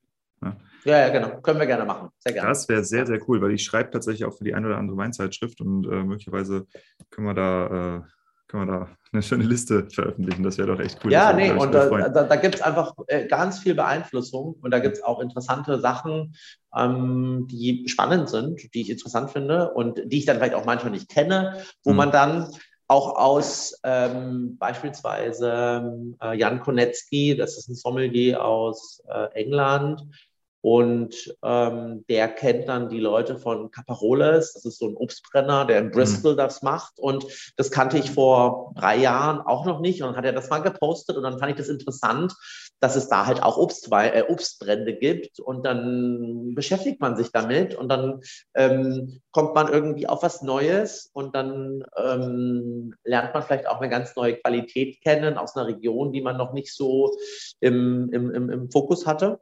Mhm. Und so, so, so, so entdeckt man dann auch die ein oder andere spannende Sache. Ja, ja absolut. Also äh, mich würde das sehr, sehr interessieren, weil ich mache das Format hier, was wir gerade auf Deutsch machen, auch noch auf Englisch. Das heißt dann The Art of mhm. Selling Wine. Und äh, ich suche natürlich händeringend nach äh, neuen, interessanten äh, Leuten. Also insofern, ich habe sehr fleißig mitgeschrieben. Ähm, ich würde das Ganze jetzt so langsam in Richtung eines Abschlusses bringen und zwar mit einer meiner Lieblingsfragen oder zwei meiner Lieblingsfragen. Und zwar, ähm, Erstens, wer sind die Mentoren oder die für dich prägsamen Leute gewesen, die dir äh, auf deiner Reise zum Weinprofi äh, Vorbilder waren oder dich, dich unterstützt haben? Geprägt haben. Also ich trinke ja schon Wein etwas länger. Ähm, mittlerweile gehöre ich dann doch zu den etwas Älteren in diesem ganzen Geschäft. Ähm, also ich bin 40. Ähm, ich habe angefangen mit 20 ähm, im Prinzip Wein zu trinken äh, 19, 20 angefangen Wein zu trinken. Also auch schon relativ früh in gewisser Weise. Ähm, und das sind auf jeden Fall äh, Martin Kössler ähm, aus, ähm, von der Weinhalle, von Kössler und Ulbrich, zusammen mit dem Christoph Schlee. Das ist im Prinzip die rechte, linke Hand, seit über 20 Jahren dort. Ähm, gerade in den Anfangsjahren war das echt eine sehr, sehr wichtige ähm, Informationsbezugsquelle in gewisser Weise. Auch heutzutage noch sehr, sehr.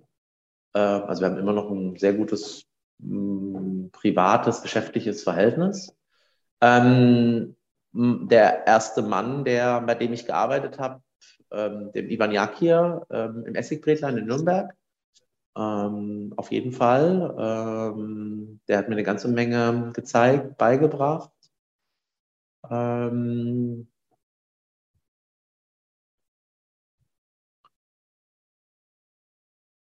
ich würde auch sagen, dass das zusammen, die Zusammenarbeit mit dem Johannes Schellhorn, der war der erste Sommelier bei uns hier im, im, im Restaurant, sehr befruchtend für mich war ähm, die mir viel, ja auch Neues im Prinzip gezeigt hat. Ähm, gleichzeitig, ähm, was ich aber auch viele Sachen, wo ich noch nicht kannte oder die ich dann auch erst kennengelernt habe oder die mein eigenes Weinwissen so ein bisschen bereichert haben. Ne?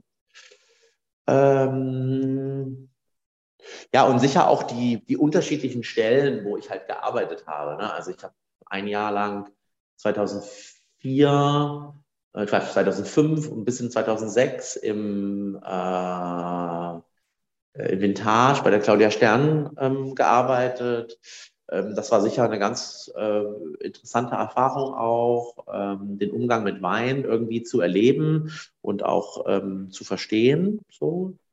Ähm, sicher auch das eine Jahr mit Frank Hildebrand, der mit der im, in der Traube in Grevenbruch bei äh, Elvira und Dieter Kaufmann gearbeitet hat und der der Sommelier dort war und wo ich auch eine ganze Menge gelernt habe, Also wir haben jeden Samstag eigentlich eine alte Flasche Mosel Riesling getrunken und natürlich prägt sowas dann halt auch irgendwie. Ne? Ähm, äh, auch einen geschmacklichen Korridor, was ist gut, was ist nicht so, ne? Und äh, das, das erlebt man dann auch irgendwie. Ne? Und ähm, ja, heutzutage ähm, heutzutage es dann auch ähm, Menschen wie der Joachim Christ, das ist ein Weinhändler von uns, äh, er betreut alles Wein, hat auch ein eigenes Weingut, Robin de l'Horizon, mit dem habe ich auch schon eine ganze Menge Flaschen probiert, getrunken. Und das hat natürlich auch eine gewisse Beeinflussung. Der ehemalige Partner von ihm, dem äh, Thomas Teibert, ähm, der das Weingut die ersten 15 Jahre mit aufgebaut hat, bisschen mehr vielleicht, zwölf Jahre mit aufgebaut hat, ebenfalls eine große Beeinflussung gewesen, ähm, gerade auch in, diesen, in dieser Zeit, nachdem man dann äh, aus einer, ähm, ja, in, in, in, einer Zeit, als man dann auch selber Entscheidungen getroffen hat, was man jetzt einkauft. Äh, und dann natürlich Sebastian Borthäuser, mit dem habe ich zwei Jahre lang zusammengearbeitet und äh, wir sind, glaube ich, schon tausendmal irgendwo hingefahren zusammen.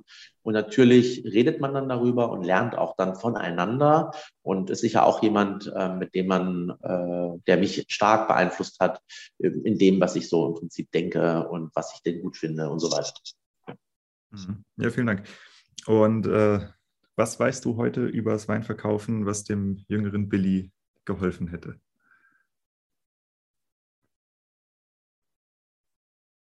Tja.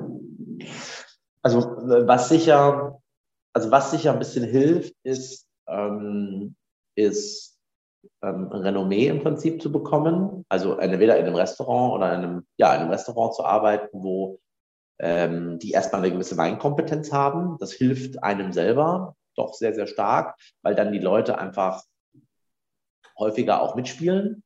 Das war sicher am Anfang ein bisschen komplizierter, weil die Leute dich selber gar nicht einordnen konnten und dann auch die, den Geschmack im Prinzip nicht einordnen konnten, den du da im Prinzip den Leuten hingestellt hast. Und mit dem ersten Sommelier des Jahres oder mit dem ersten Weinkarte des Jahres oder mit solchen Auszeichnungen, die man dann über die letzten 15 Jahre im Prinzip bekommen hat, ähm, äh, ist auch natürlich so eine gewisse Sicherheit entsprechend entstanden, auch bei den Kunden, die dann ähm, einfach auch ab und zu mal die Fresse halten und einfach mal das nehmen, was man ihnen hinstellt und sich einfach auch mal darauf einlassen. Und das ist auch manchmal ganz bequem, beziehungsweise ähm, die Leute werden mutiger in gewisser Weise und äh, nehmen dann, mucken nicht so viel rum und nehmen das einfach mal, was sie da haben und machen vielleicht auch nicht immer die größte Erfahrung, lernen aber über das Probieren, über den Geschmack gewisse Stile überhaupt erstmal zu schätzen. Also die ersten Weine aus dem Jura haben wir äh, von Stefan Tissot im Monkeys rauf und runter verkauft. Und damals war es irgendwie das Einzige, was es in Deutschland gab. Da gab es vielleicht so den ersten Auvernois oder so, ne? das hatten wir auch und haben das verkauft. Und damals waren das aber so Savagnier, Oxidativ, äh, Chardonnay. Das waren wilde Weine in dem, wie man in Deutschland Wein getrunken hat. Ne? Und ähm, da gab es dann schon hier und da Unverständnis, was heutzutage wahrscheinlich eher völlig normal wäre, dass das die Leute einfach mitnehmen und so weiter, weil sie einfach viel offener sind. Und da glaube ich schon, dass die Sommeliers äh, dieses, dieser Republik schon auch einiges dafür getan haben, dass ähm, der Weingeschmack sich so ein bisschen aufbricht, verändert, bereichert wird und äh, darüber und darüber ähm, auch äh, viel mehr möglich ist im Prinzip. Also deutscher Wein ist perfektes Beispiel. Vor 20 Jahren war das oder vor 15 Jahren war das alles relativ technisch. Und heutzutage gibt es natürlich auch diese technische Variante. Es gibt aber halt auch so ein bisschen diese wilde Variante. Und das war vor 15 Jahren vielleicht noch völlig undenkbar. Hm. Ja, ich, ja, da stimme ich dir zu. Ähm, gut. Gibt es irgendjemanden, von dem du sagst, der sollte hier in diesem Podcast über die Kunst des Weinverkaufens mal sprechen?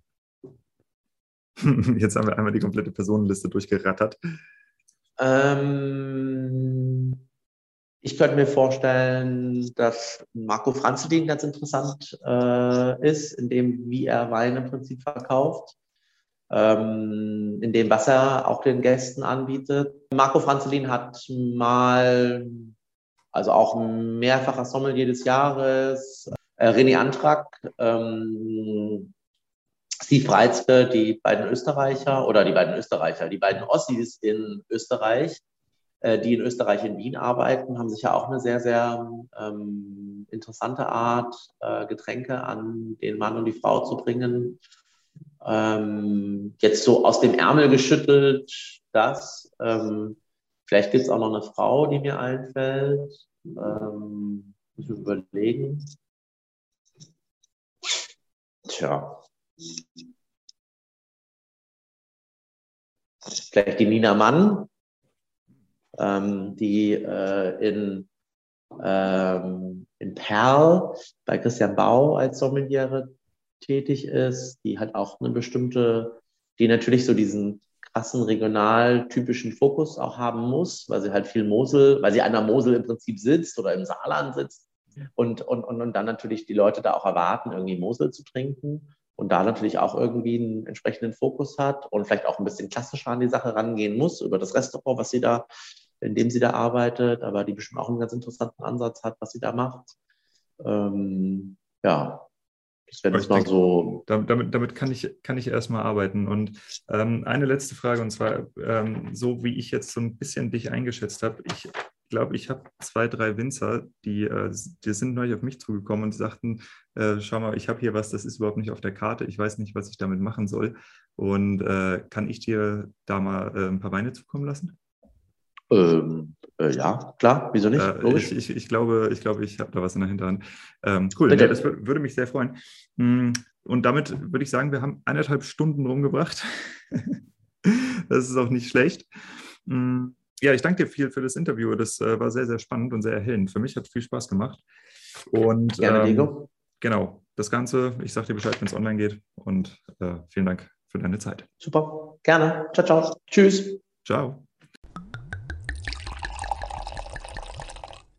Auf jeden Fall ein super Einblick in die fancy, fancy, fancy Seite des Weinverkaufs in Berlin.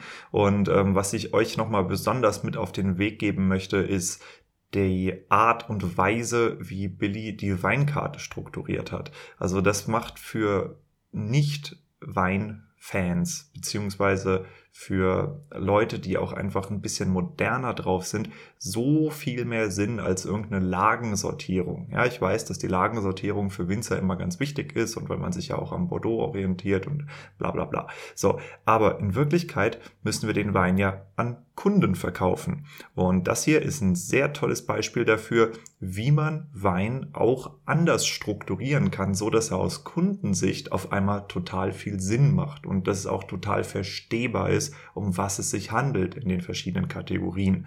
Ja, das heißt, die Leute müssen nicht unbedingt wissen, was ein Grauburgunder ist, sie müssen aber wissen, was eine Frucht ist. Und ich glaube, es ist einfacher vorauszusetzen, dass jemand weiß, was fruchtig bedeutet. Damit würde ich sagen, vielen Dank fürs Einschalten und wir hören uns dann beim nächsten Mal.